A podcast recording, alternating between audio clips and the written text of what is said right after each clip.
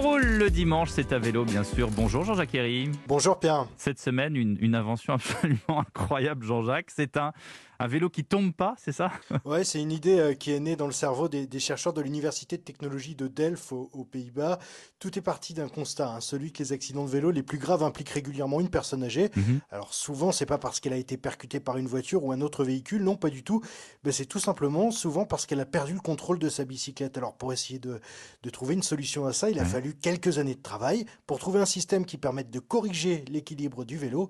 Alors comment ça marche? La réponse du docteur Aren Schwab de l'université de technologie de Delft.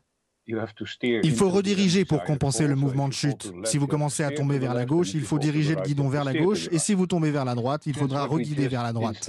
Le cycliste ne s'en occupe plus tout seul, le vélo l'aide et peut le faire tout seul. On a donc ajouté un moteur dans le guidon, des capteurs pour que le vélo détecte le début de chute, et la redirection se fait comme ça, automatiquement. Donc si je comprends bien Jean-Jacques, il y a un moteur qui fait tourner le guidon. Oui, oui, c'est ça. L'équilibre est corrigé en fonction des données qui sont captées, hein, comme euh, l'angle du vélo avec le sol ou, ou la vitesse. Et cette aide à la conduite elle correspond à une vraie demande, hein, parce que euh, l'université a reçu des fonds pour développer le prototype, hein, qu'elle a dévoilé il y a, il y a un an maintenant à peu près. Elle a aussi désormais un partenariat avec les vélos hollandais Gazelle et avec euh, la marque allemande Bosch pour le moteur de la machine. Bref, on pourrait bientôt euh, trouver ce vélo chez les vendeurs de cycles. Ça prendra encore deux ans au moins entre les tests et les derniers développements pour que tout soit vraiment prêt pour la mise sur le marché. Oui, au moins deux ans. Ensuite, on trouvera le vélo dans les magasins. Après les premiers articles dans la presse, on a eu tout de suite des coups de fil.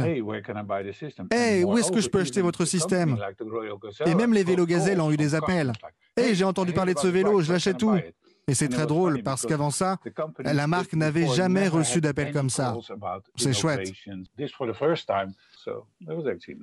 Voilà en tout cas un, bel exemple de recherche en matière de cycle électrique. La minute innovation Jean-Jacques euh, et on, on se dirige vers un pneu sans air.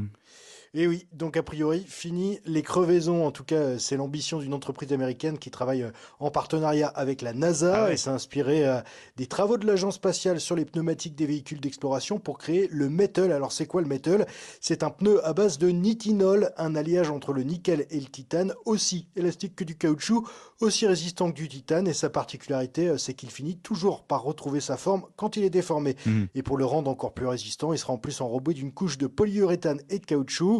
Commercialisation prévue dès l'année prochaine et je pense être en mesure de vous révéler son prix en exclusivité. Ce sera euh, très très cher. Merci, ça donne une bonne indication. Merci Jean-Jacques. Merci à